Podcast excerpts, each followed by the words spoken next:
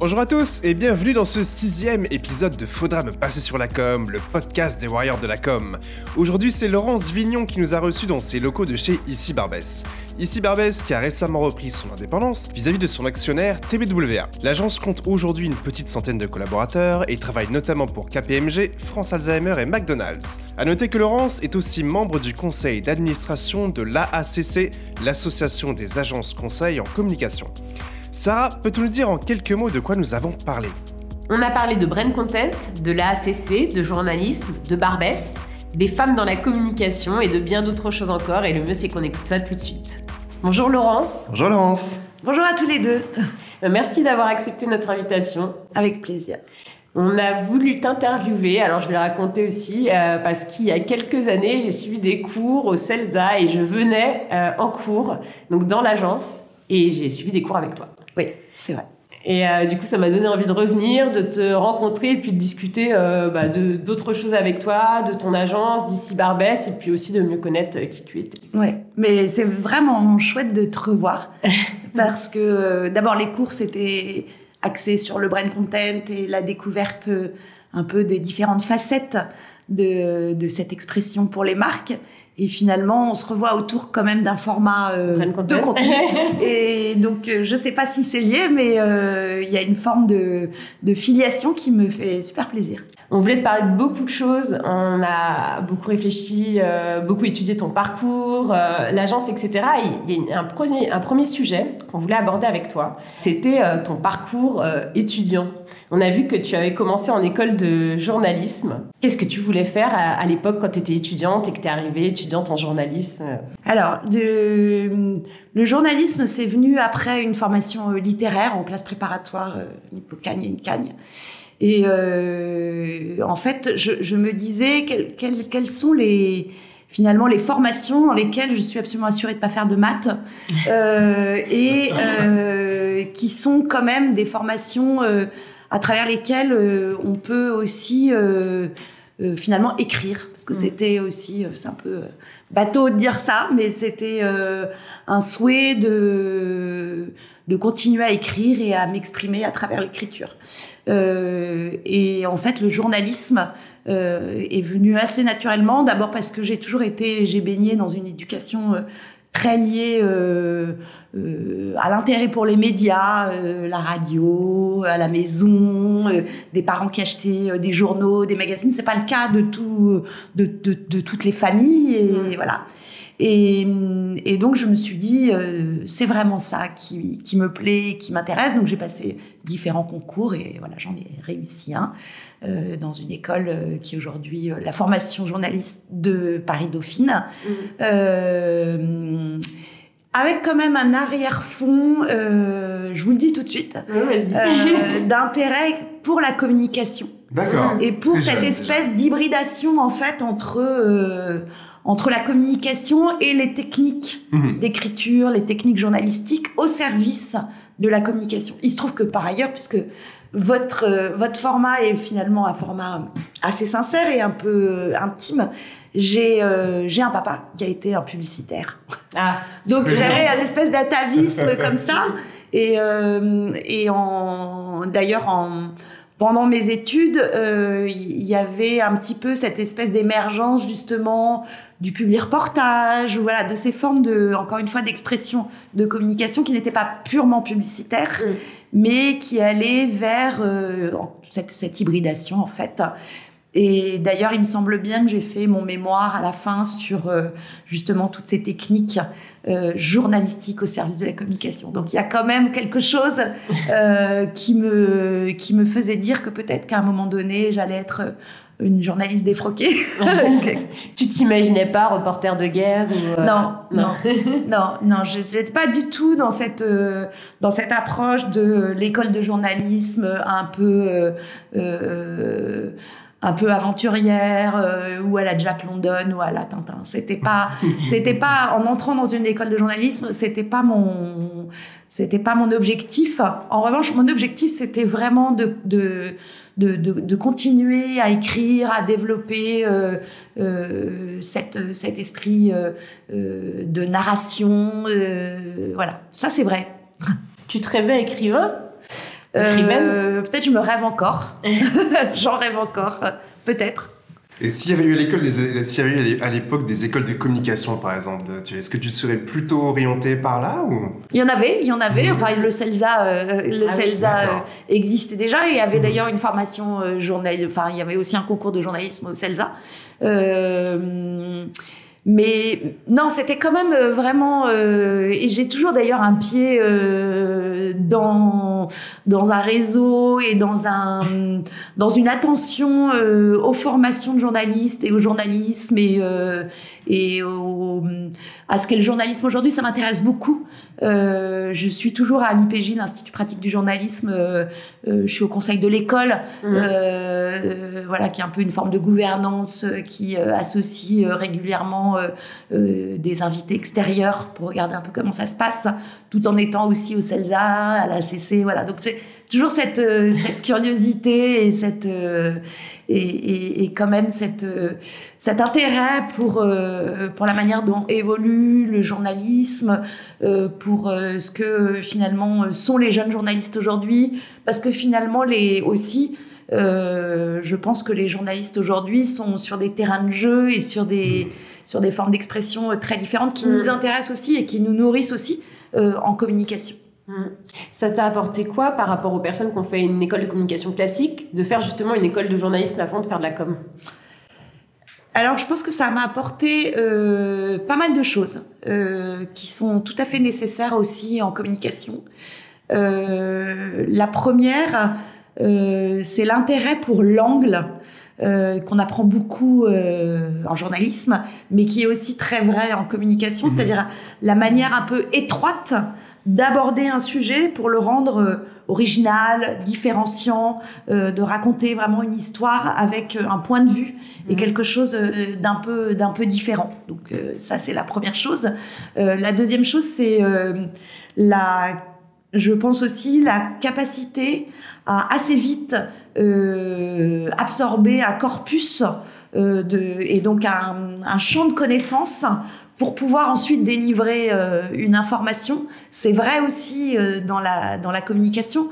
Dans le cadre, par exemple, d'un appel d'offres, on est dans la découverte d'un sujet sur lequel on a pas forcément de compétences euh, et on est obligé assez vite, dans le temps imparti par l'appel d'offres, euh, d'absorber euh, vraiment tout un champ de connaissances euh, de manière euh, assez rapide et surtout avec un esprit de synthèse à la fin, parce que l'intérêt c'est pas de finalement de tout savoir, mais c'est surtout de le restituer mmh. avec justement cet esprit de synthèse qui va ensuite, c'est ce que font aussi beaucoup les planeurs, mais euh, c'est aussi mon rôle euh, quand, quand, quand j'anime et quand je supervise un peu des appels d'offres, d'être aussi au même finalement à ce niveau-là de connaissance. Je dirais que c'est les deux points euh, essentiels. Après, dans l'écriture elle-même, c'est-à-dire ce qu'est la structure euh, finalement d'une réflexion journalistique, c'est-à-dire l'angle, mais aussi euh, l'attaque, euh, mais aussi la narration, euh, la manière de faire parler ou pas les gens, euh, d'injecter ou pas de l'information, de l'objectif, du subjectif, du rationnel, de l'émotionnel, toutes ces choses-là, c'est aussi très vrai dans le journalisme et c'est évidemment très vrai dans la communication. Je crois d'ailleurs que, que Gilles Abou, qui dirige l'agence, c'est aussi issu du journalisme, si je ne me trompe pas. Exactement, oui, exactement. Mais il faut aussi revenir peut-être un peu à l'histoire de l'agence. Donc ici, Barbès, aujourd'hui, c'est une agence, euh, on va dire, pluridisciplinaire. Mais c'est vrai que l'ADN euh, euh, en termes de contenu est assez forte. Et la première partie de l'aventure de l'agence, c'est l'aventure de Textuel, mmh. puis Textuel Lamine, qui était euh, très axée en effet sur le contenu et le brain content. Peut-être ça s'appelait pas comme ça à l'époque, c'était un peu les Monsieur Jourdain euh, du brain content, mais euh, il y a aussi dans cette histoire des, des, des paliers et presque j'allais dire, des innovations euh, et du leadership aussi mhm. sur des formats euh, de contenu pour les marques, en particulier à travers les consumer magazines. Sans mhm. doute que cette agence a fait euh, les, les, les, plus beaux cas de, de, de brand content avec les aventures de Leroy Merlin, avec les aventures autour de la FNAC et de la création mhm. d'époque, la longue aventure de TGV Magazine. Voilà, donc c'est vrai qu'on était vraiment à la rencontre rencontre de ces deux mondes et on, on s'est pas mal développé sur ces aspects quand même de contenu. Et vous étiez précurseur sur tout ça Je pense qu'il y a, oui, il y a un mhm. côté pionnier euh, fort à l'agence et, euh, et, et d'ailleurs c'est toujours un peu étonnant euh, puisque maintenant le bread content et, et c'est logique hein, et, partout puisque en plus aujourd'hui les marques communiquent 365 jours sur 365 jours sur des canaux qui sont multiples et variés donc la logique de contenu qui est plus vraiment euh, une logique euh, descendante comme peut-être la publicité, mais une, logique vraiment de, de, point de contact et de narration.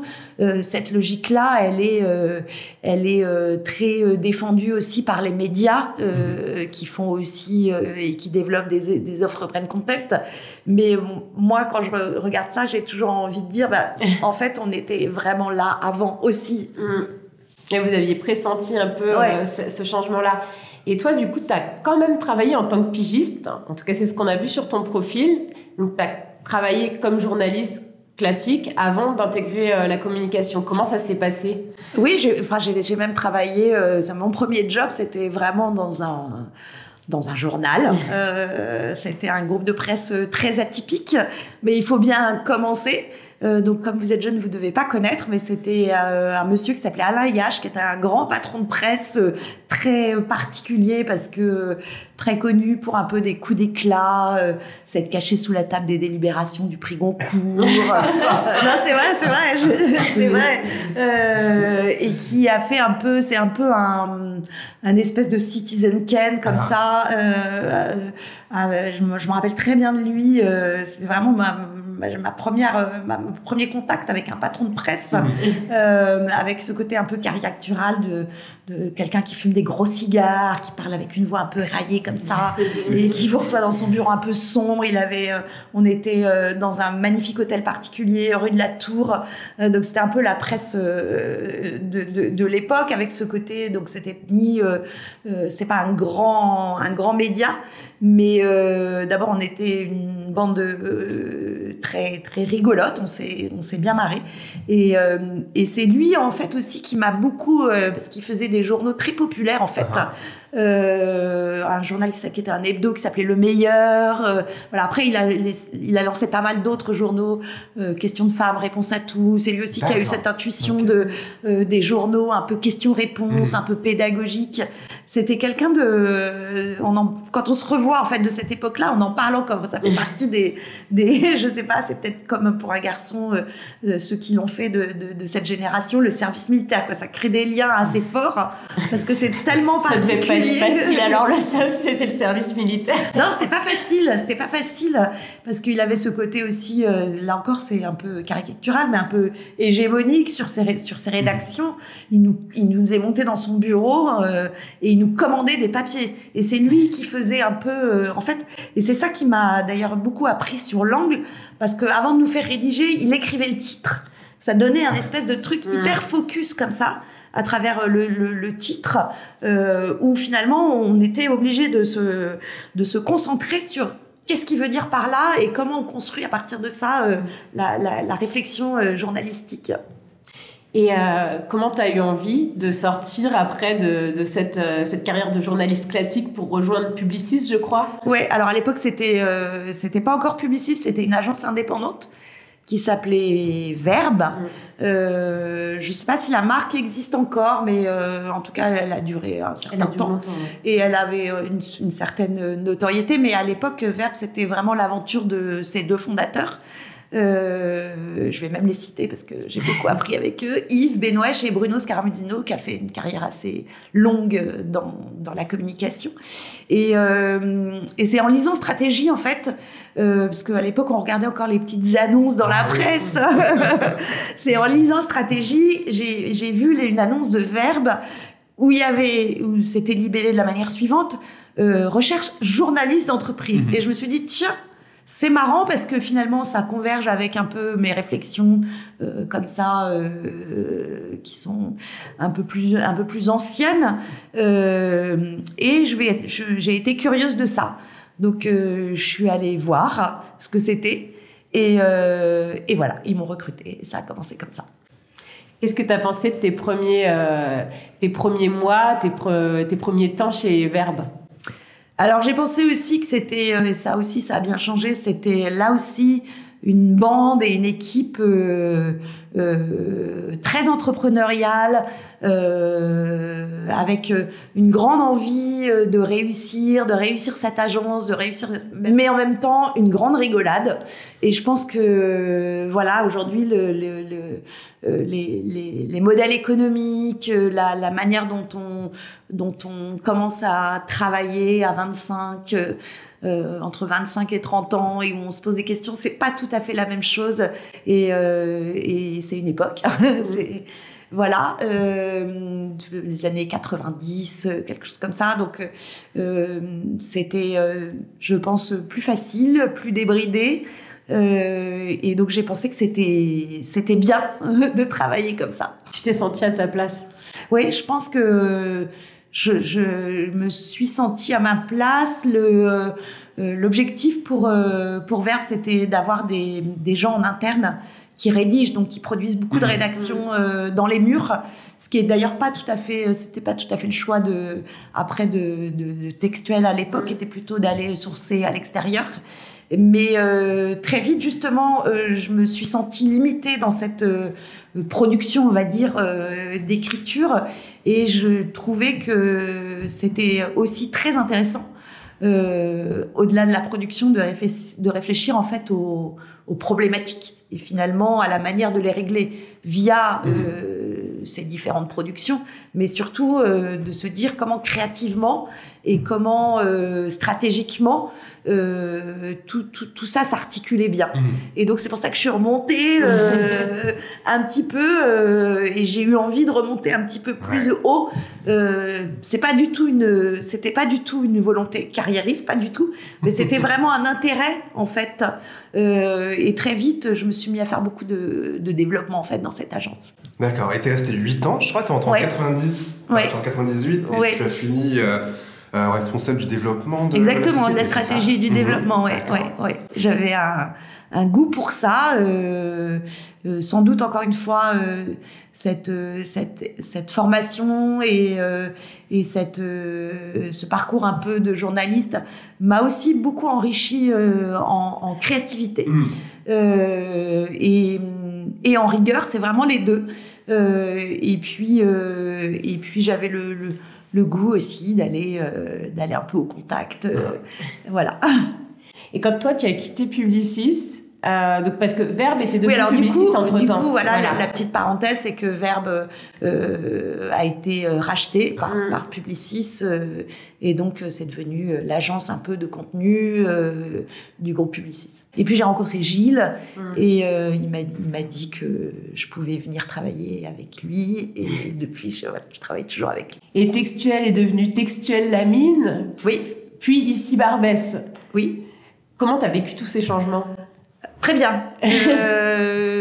Euh, je, les ai, je les ai vécus très bien parce qu'en fait, euh, euh, cette longévité-là dans l'agence, donc une histoire qui est déjà ancienne, est très liée aussi au fait que le format de l'agence, ce qu'a tenté l'agence, ce qu'a voulu faire l'agence était à la fois, je trouve, dans un continuum de de, de c'est un peu bête aussi de dire ça, mais de valeurs, de credo, de euh, voilà, de, de y a, y a je trouve qu'il y a une certaine ligne directrice dans tout ce qui a été fait, tout en essayant de nouvelles choses et tout en euh, tentant de nouvelles aventures. Donc en effet, il y a, il y a eu euh, cette aventure des grands euh, consumer magazines mmh. euh, et euh, pour faire ces consumer magazines, c'était la première chose. Il y avait à l'époque une question sur le modèle économique et sur éventuellement euh, le fait que la publicité la publicité au sens classique, commercialisation publicitaire, pouvait d'une certaine manière euh, contribuer au modèle économique de ces supports. Mmh. C'est toujours le cas aujourd'hui, par exemple pour euh, ça, euh, pour Air le Mag, qui est le magazine de McDo mmh. qu'on fait encore aujourd'hui avec une régie qui s'appelle Média Support. Et à l'époque, on, on, avait euh, déjà Textuel à racheter Média Support pour justement pouvoir intégrer la régie publicitaire dans ses propositions sur les magazines. Mmh. Ensuite, il y a eu effectivement l'idée de se dire on est dans un dans une dans une époque où euh, euh, évidemment le digital va compter de plus en plus. Euh, on était en pleine bulle internet. Qu'est-ce qu'on fait et quelles questions quelles sont les bonnes questions à se poser pour faire évoluer l'agence sur ces, ces nouveaux territoires? Tout en essayant de se dire, euh, euh, faut aussi qu'on garde cette, encore une fois cette continuité autour de cette capacité à produire des idées autour du contenu. Euh, et à pas devenir une, une web agency, c'était pas mmh. ça l'idée. Mmh. Donc la mine, euh, qui donc qui existait toute seule, a été aussi euh, est, est venue rejoindre Textuel parce que la mine avait vraiment un discours là aussi très pionnier sur le contenu Mm. sur le fait que le contenu euh, pouvait euh, aider euh, à améliorer le référencement des marques, à améliorer les points de contact avec leur public. ils réfléchissaient beaucoup à ça. Ils avaient publié un livre blanc sur le contenu. Et donc, c'était vraiment intéressant pour nous d'avoir cette expertise-là très orientée sur le contenu et le digital, et pas uniquement sur le digital. Ouais. Et ça reste la force de l'agence aujourd'hui. Et ça reste une des forces de l'agence, avec euh, vraiment le, je pense, une évolution, euh, avec en effet l'aventure euh, euh ici Barbès, une évolution sur euh, les réflexions, euh, sur la communication et sur la manière de faire de la communication au sens large et pas de rester sur une, une, une verticale euh, contenu, mais de pouvoir euh, vraiment réfléchir. Global Ouais. Ici, Barbès vient de prendre son indépendance, enfin vient, en tout cas récemment. C'est assez récent, oui, quand même. ça date du mois de septembre, donc c'est pas, ça fait même pas un an. Ça fait même pas un an. Est-ce que ça change quelque chose dans, dans ta manière de, de travailler, de, de vivre l'agence? Qu'est-ce qui va changer avec cette prise d'indépendance? Alors, euh, en fait, si je t'ai reprise pour dire c'est assez récent, c'est que mm. quand même, euh, dans l'histoire de l'agence, c'est très très récent au sens où euh, l'agence a quand même vécu 25 ou 26 ans euh, dans, au sein d'un groupe. Mm. Et donc, euh, c'est un nouvel apprentissage, euh, cette indépendance. Je pense que en tant que manager, ça change pas la façon de travailler parce que finalement je, je pense que ma personnalité ne change pas parce que l'agence est indépendante et que cette envie quand même de, de, de, de faire grandir cette agence, de, de, de l'améliorer et la croissance est quand même un indicateur que les choses vont bien, euh, ça, ça, ça, ça fait garder cette même, c'est la même énergie en fait, c'est vraiment la même énergie. En revanche, ce que ça change, c'est la responsabilité. C'est-à-dire qu'à un moment, quand on a un actionnaire, euh, s'il y a un peu des trous d'air, l'actionnaire est quand même euh, est là, euh, est là aussi pour aider à se poser des questions et euh, et à voir comment on peut euh, comment on peut s'aider les uns les autres. Là, on est en tant que manager responsable et on est responsable vis-à-vis de nos équipes, enfin des équipes de l'agence, sur le fait que bah, que l'histoire se poursuive et se poursuive bien. Euh, se poursuivre sur plutôt des voies de réussite et permettre de garantir à tout le monde aussi un, voilà, une forme de sérénité euh, et de conviction dans le modèle, dans le choix qui a été fait. Mm. Et, et c'est cette responsabilité, je trouve, qui change. Oui, la notion de risque est plus importante elle n'est pas vraiment plus importante parce que encore une fois, il n'y a pas de raison que tout d'un coup ça se mette à aller mal, mm. mais euh, on est plus en responsabilité, voilà. Et du coup, comment en tant que manager, tu as réussi à, rassurer les gens qui étaient dans l'agence euh, Parce que ça doit être, euh, c'est toujours des périodes, des périodes de changement où euh, c'est vrai qu'il y, a des questions qui se posent, etc. Comment toi, tu as, fait pour bien communiquer là-dessus, pour rassurer, pour, pour qu'il y ait de la sérénité un maximum? D'abord, ce que tu dis, c'est juste cette, cette aventure-là, elle peut pas se passer sans, sans les équipes. Mm. Euh, donc, et un beau jour, vous leur dites, euh, parce que voilà, il y a pas mal de contraintes sur le plan euh, de la communication, mais vous leur, vous, vous, leur, vous leur racontez que vous êtes en train de, de, de, de partir sur un schéma d'agence indépendante. Et donc, euh, après, c'est plutôt eux qui se positionnent sur eh bien, c'est plutôt pas une mauvaise idée. Euh, c'est plutôt euh, un, un, projet qu'on a envie de suivre. Mm. Et c'est aussi euh, des managers qu'on a envie de suivre. Et, et, et finalement, euh, euh, je sais pas si on a vraiment besoin de rassurer. Ce qui rassure, c'est c'est le c'est un peu les chiffres. Mais ce qui rassure encore plus, c'est l'envie euh, qu'on peut donner de bah, d'y aller avec nous et que c'est le bon endroit euh, pour euh, pour continuer à faire son son métier, euh, que c'est le, le, bon endroit où on a envie de rester, euh, parce qu'on est aussi sur des générations qui se posent pas mal de questions sur l'endroit où ils sont, je pense, mmh. sur euh, est-ce que le projet euh, porte euh, des, des, des, des, piliers, du sens, quelque chose auquel je crois en tant que jeune collaborateur. Et finalement, l'indépendance, c'est un fait, c'est pas forcément un projet. Euh, C'est-à-dire qu'il faut aller plus loin. Et donc c'est pour ça aussi qu'on a pas mal travaillé en début d'année euh, sur euh, le positionnement, ce qu'on avait envie de raconter sur l'agence, avec, euh, je sais pas si vous l'avez vu, avec un peu une prise de parole autour de ce qu'on avait envie de dire mmh. et ce à quoi on, on croit. Et donc cette, cette, cette, cette, signature autour de la science des gens, oui.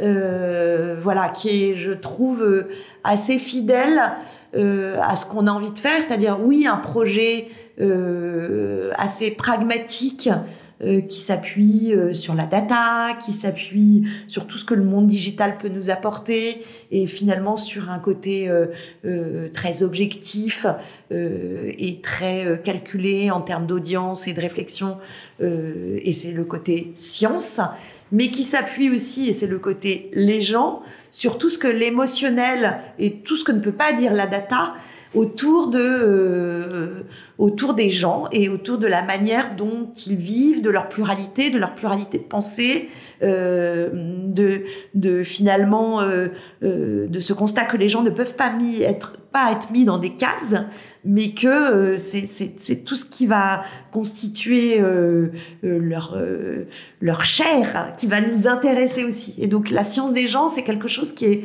assez fondateur dans le projet de l'agence et qui a évidemment un intérêt euh, sur le plan des méthodes de planistrat, mais qui a aussi un intérêt, je trouve, en termes de, de, ressources humaines, parce qu'à un moment donné, euh, nous, on va s'intéresser aussi à la science des gens, que sont nos collaborateurs. Est-ce que tu peux nous donner un exemple de cette science des gens, comment elle est appliquée dans certaines de vos campagnes euh, actuelles? Il y en a, il y en a pas mal. euh, il y en a pas mal parce qu'on a, je trouve qu'on a pas, quand même pas mal de sujets qui sont orientés vers euh, une forme de, de sensibilité et d'approche des publics mmh. euh, qui repose justement sur cette, euh, cette connaissance et cette justesse par rapport euh, aux gens. Euh, j'ai quelques exemples en tête. Je pense que tout le travail qu'on fait pour l'assurance maladie, et donc qui est un sujet d'intérêt général, euh, qui vise à euh, faire en sorte que les gens comprennent mieux euh, le système de santé, euh, comprennent mieux euh, les droits auxquels ils ont accès, puisqu'on a un système qui est relativement, enfin qui est même très unique, et puis fasse en sorte d'agir aussi. Par exemple, ce vaccin contre la grippe mmh. quand l'hiver arrive. tout ça, je pense que c'est vraiment cette, cette, cette, cette sensibilité autour des gens et, et cette sensibilité aussi de parler à un public qui est très très large.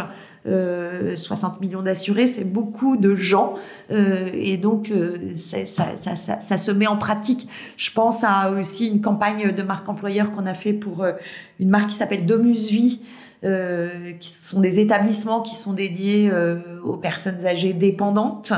Et donc on a fait une campagne marque employeur euh, donc aller travailler aujourd'hui dans un EHPAD et donner envie aux gens, enfin aux gens, aux, aux futurs recrutés d'aller travailler dans un EHPAD dans un contexte fort d'EHPAD bashing, c'est quand même assez compliqué.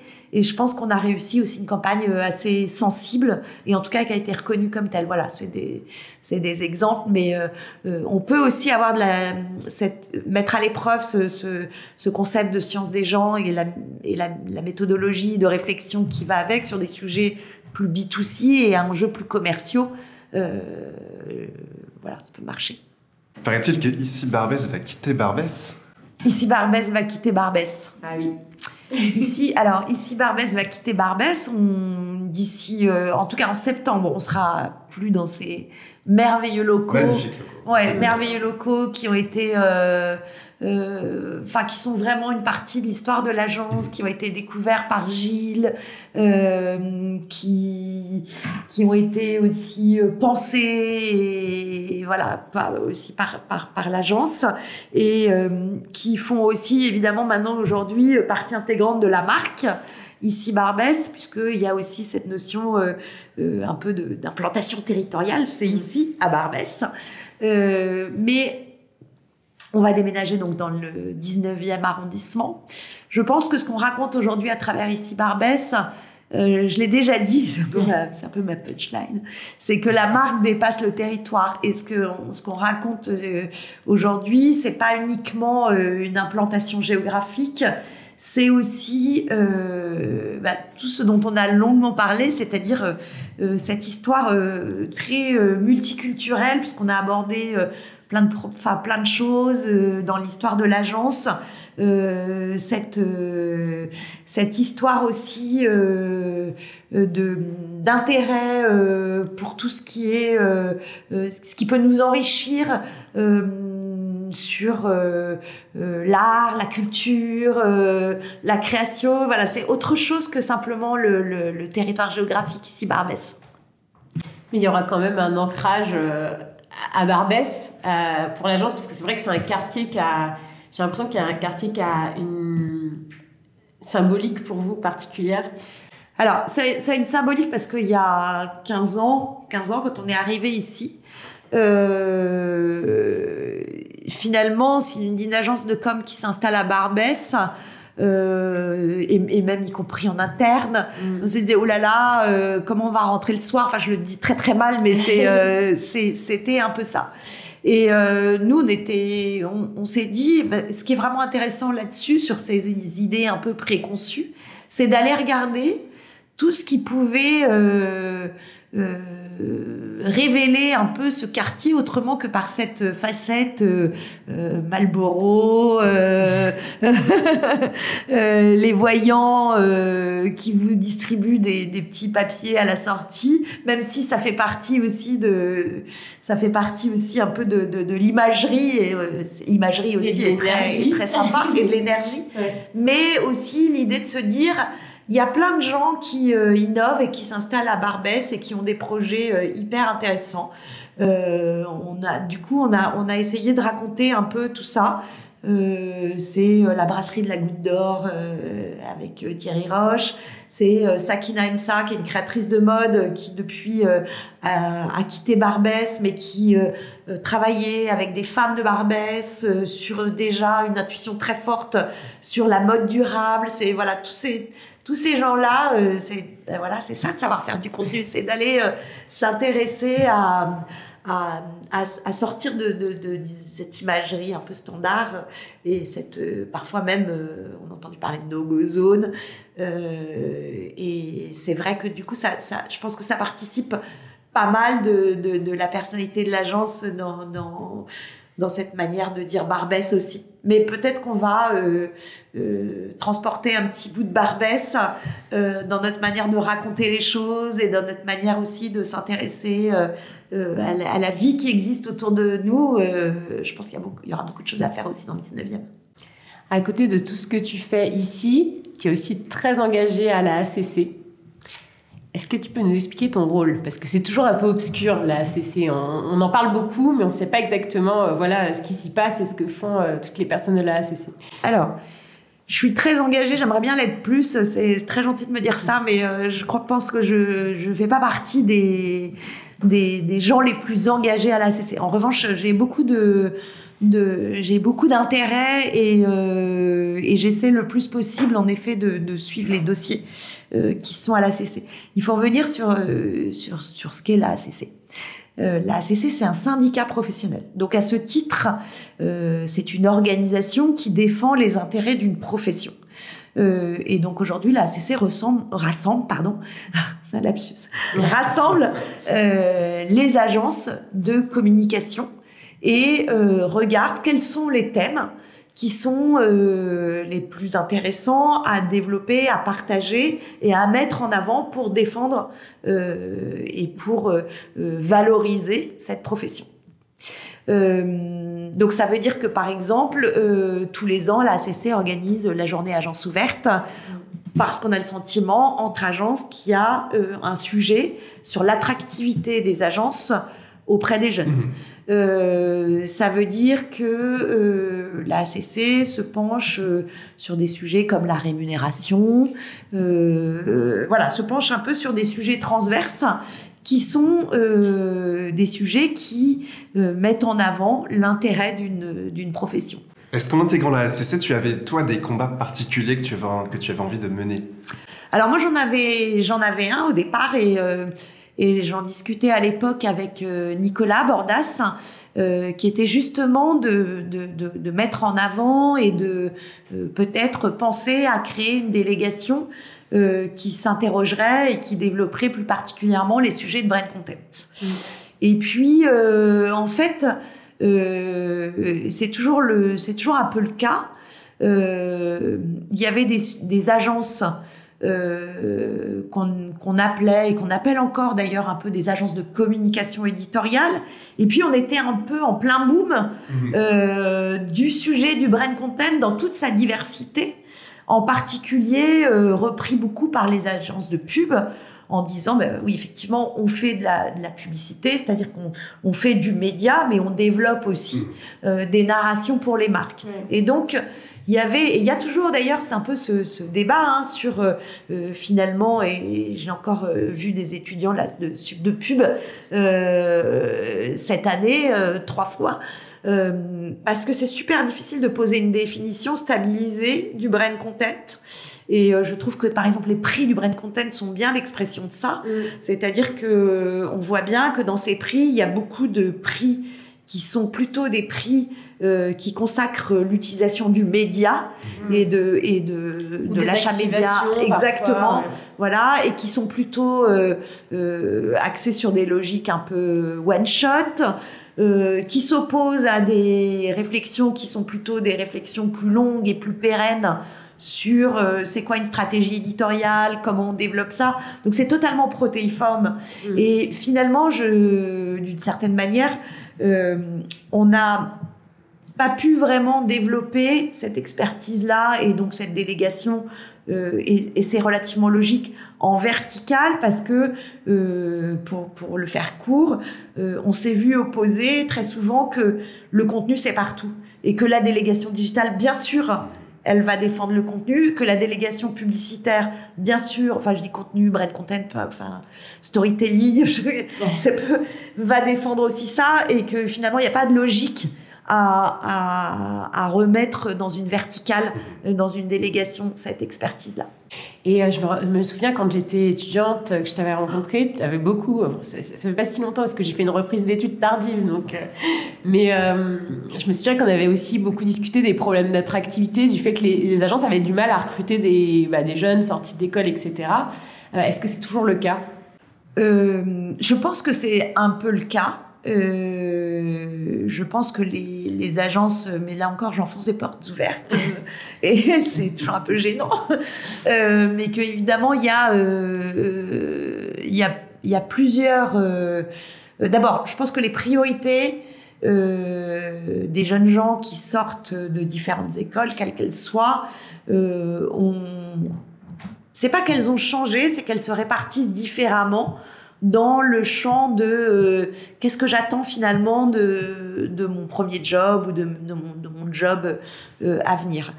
Et euh, elles sont beaucoup plus plurielles qu'elles n'étaient. La rémunération est évidemment euh, un levier, mais aussi euh, la qualité de vie dans l'entreprise, la capacité que cette entreprise aura à me faire progresser, la reconnaissance d'un certain nombre d'atouts que je peux avoir, etc. Du coup, la palette est assez large et je ne sais pas si les agences peuvent répondre à tout au même moment. Euh, voilà, parce que le fonctionnement des agences finalement n'a pas tant changé que ça euh, en, en, plusieurs années.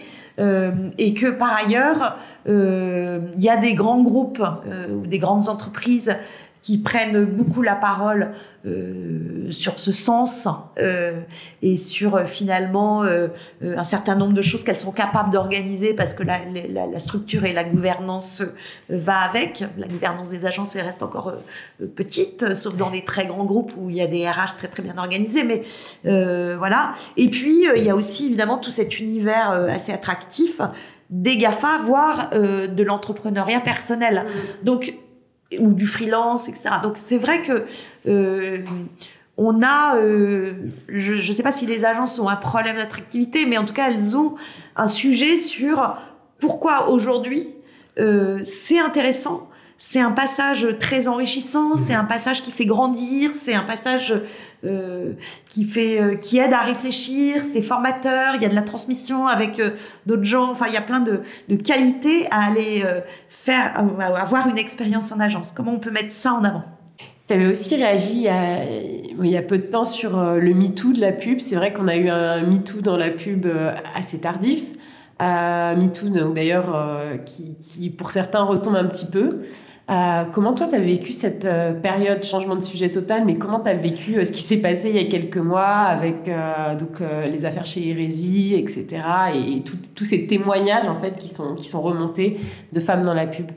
Tu dis que ça retombe, c'est-à-dire certains disent ah. que euh, ça retombe un peu comme un soufflé, qu'il y a eu un témoignage, mais que derrière, finalement, on n'en parle plus tant, que euh, certaines agences dont on en avait parlé euh, pendant les témoignages, bon, bah, finalement, on n'en parle plus, il n'y a pas de suite, etc. Donc, y a, pour certains, j'ai l'impression, après, c'est peut-être une impression, et c'est des témoignages que, que j'entends, que j'ai vu sur Twitter, j'ai l'impression qu'il y a une déception. Mais euh, en tout cas, c'est vrai qu'il y a, avant, avant ce, ce passage-là où c'est peut-être aussi plus calme et que des choses se préparent, il y a eu aussi une grosse agitation. Ouais. Mm. Bah, en, moi, je pense que euh, je sais pas quelle est la déception parce que finalement, elle, elle est l'expression de quoi?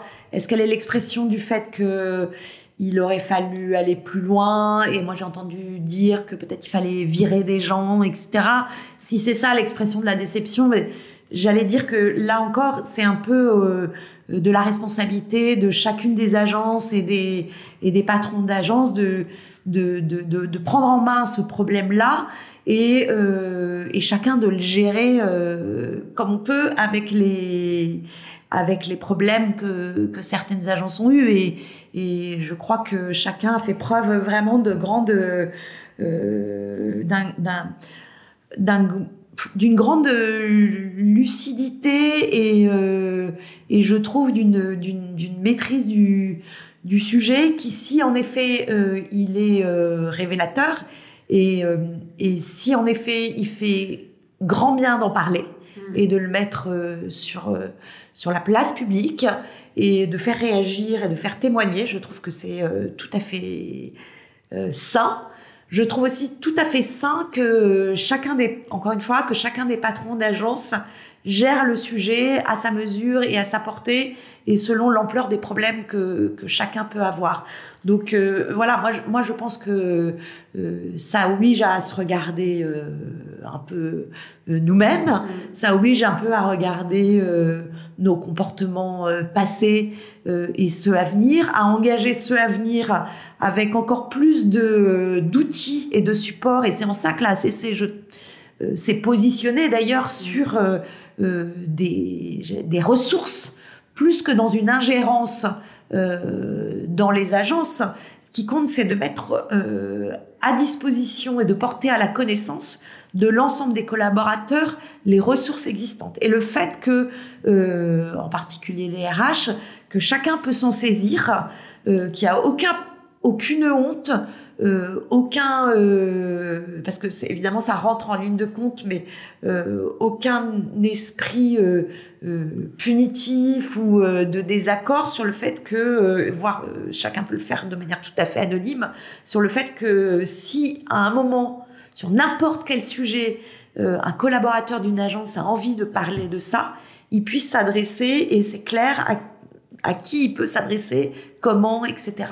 Et je trouve que c'est ça vraiment le plus important, c'est de dire à tout le monde, il y a des ressources et des choses qui existent et on est très vigilant là-dessus et personne n'est obligé de le savoir et vous n'êtes pas tout seul. Toi, ça a fait écho à des choses que tu avais vécues pendant ta carrière en tant que femme dans la, dans la publicité, tous ces témoignages? Honnêtement, honnêtement, pas du tout. Parce que tu as eu la chance d'être dans des agences où c'était bienveillant? Je pense que j'ai. Enfin, comme on l'a évoqué au début de cette conversation, comme ça fait très longtemps euh, que je suis dans cette agence, euh, oui, sans doute que j'ai été, euh, et ça fait partie aussi de la, de la longueur du parcours, c'est de se sentir euh, bien et complémentaire et en adéquation de là encore c'est des grands mots, mais de valeur. Quand on est un binôme, euh, on, peut être très différent. Et pour autant, euh, je pense que le respect mutuel fait partie de la longévité. Mmh. Euh, je pense que euh, c'est difficile de travailler très longtemps avec quelqu'un euh, pour lequel on n'a pas de respect, ou en tout cas, on n'est pas un peu, à peu près certain que sur les différents sujets, y compris les emmerdements, on va avoir, même si on en discute et on en débat, mais un terrain commun mm. euh, et quelque chose qui va nous mettre d'accord euh, et, et, de manière assez fiable, sans même maintenant qu'on ait vraiment besoin d'en parler. Enfin, il y a des petites choses, puis il y a des grandes choses, mais il y, a, y, a, y a une forme de confiance très forte. Et donc voilà, oui, en effet, j'ai sans doute eu cette chance euh, et après, j'ai, j'ai pas eu le sentiment d'avoir, de m'être sentie, euh, euh, même par des remarques ou voilà, victime de, victime de, de, de, de, sexisme. Quelquefois, quelquefois quand même. Quelquefois. Mais pas, pas tellement en agence. C'est plus dans la relation parfois, agence-annonceur voilà, quand on n'est que des filles, euh, dans des, y a, dans des secteurs qui sont, voilà, des filles en plus qui font de la com.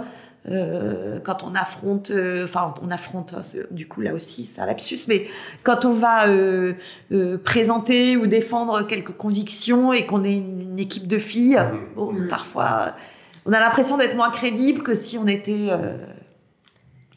un peu plus viril. Ici Barbès, c'est une agence qui est très féminine dans beaucoup d'agences, on s'aperçoit que euh, donc les femmes, au bout d'un moment, quittent l'agence. Chez vous, j'ai l'impression que c'est pas le cas du tout. Qu'est-ce qui fait qu'on arrive à garder les femmes chez Ici Barbès? C'est une bonne question. euh, alors, c'est vrai que c'est une agence euh, avec un ratio global femmes-hommes euh, plutôt féminin. Et c'est une agence aussi, puisqu'on a un, un, comité exécutif qui est majoritairement féminin comité exécutif féminin. Euh, et en plus avec des femmes euh, qui sont là depuis, en effet, ça reprend ton point aussi, depuis très longtemps. Mhm. Euh, je crois qu'on on doit en moyenne avoir 15 ans d'ancienneté sur ce comité, euh, ouais, sur ce comité exécutif. Donc euh, c'est, euh, ça rejoint ta question. Qu'est-ce qui fait que les femmes restent chez Ici Barbès? Oui, c'est ça, qu'elle reste et qu'elle reste aussi à haut niveau. Ici Barbès. Oui, voilà. Parce que je sais qu'on avait posé la question sur BETC aussi et il y, a, il y a pas mal de femmes, mais Mercedes Serra nous expliquait que quand ça montait, il y en avait quand même euh, parfois moins. C'était plus difficile de garder à haut niveau. Et il y avait euh, aussi un autre point, c'est que finalement, on n'avait pas abordé le pourquoi, en fait, qu'est-ce qui, qui, est mis en place pour que ces femmes restent et puis qu'elles montent à haut niveau. Et ça, ça m'intéressait de le savoir pour toi. Alors honnêtement, je ne sais pas si s'il y a des choses mises en place mm. euh, de manière très structurée pour que euh, chacune des personnalités euh, féminines euh, ou jeunes pousses ou euh, ou euh, plus plus seniors aient envie de rester et se sentent bien à l'agence. Je pense que ça fait partie de nos de nos comportements respectifs et donc là aussi portes ouvertes, mais d'être attentif en effet à ce que chacun évolue puisse être euh, formé, puisse être euh, euh, à tout point de vue, rémunération, euh, responsabilité, etc., à différents moments de, de, leur évolution dans l'agence, et de le reconnaître en permanence. C'est-à-dire qu'à un moment donné, ce qui est important, euh, c'est ça la porte ouverte dont je vais vous parler, c'est que on analyse souvent que le point de rupture, euh, il est euh, plutôt après 4-5 ans d'expérience au moment où les jeunes femmes partent en congé de maternité. Ça correspond à peu près, euh, à peu près conjoint. Enfin, c'est à peu près simultané. Et, et ce à quoi on essaie d'être attentif, en fait, c'est que le congé maternité est bien sûr une période de, de parenthèse, mais ne soit pas une période de rupture euh, dans, la, dans, dans, dans, dans, la vie et dans le traitement et le regard que l'agence peut porter euh, sur ces jeunes femmes qui ne sont pas présentes, mais qui par ailleurs ont été présentes avant, qui reviendront après. Et euh, je vous donne n'importe quel exemple, mais euh, euh, si ce congé est, est, est, est, lié à un moment où on octroie des primes, ou si ce congé est lié à un moment où on octroie des augmentations, c'est assez facile de dire ah ben non mais elle est pas là. Euh, non, en fait, si, elle est là. Euh, elle, est, elle est bien là, elle a été là, elle reviendra, etc. Donc, euh, bien sûr qu'il faut regarder le, le, cas. Voilà, c'est un exemple. Merci beaucoup, Laurence. Merci beaucoup, Laurence. Merci à vous. Si vous êtes encore là, c'est que vous avez passé un bon moment avec nous et avec Laurence Vignon. Merci Laurence. Merci également à Stéphane Isoré. Et merci à vous tous pour votre écoute. Retrouvez-nous comme d'habitude sur Twitter, Facebook, Instagram. Et on revient très vite pour un nouvel épisode de Faudra me passer sur la com.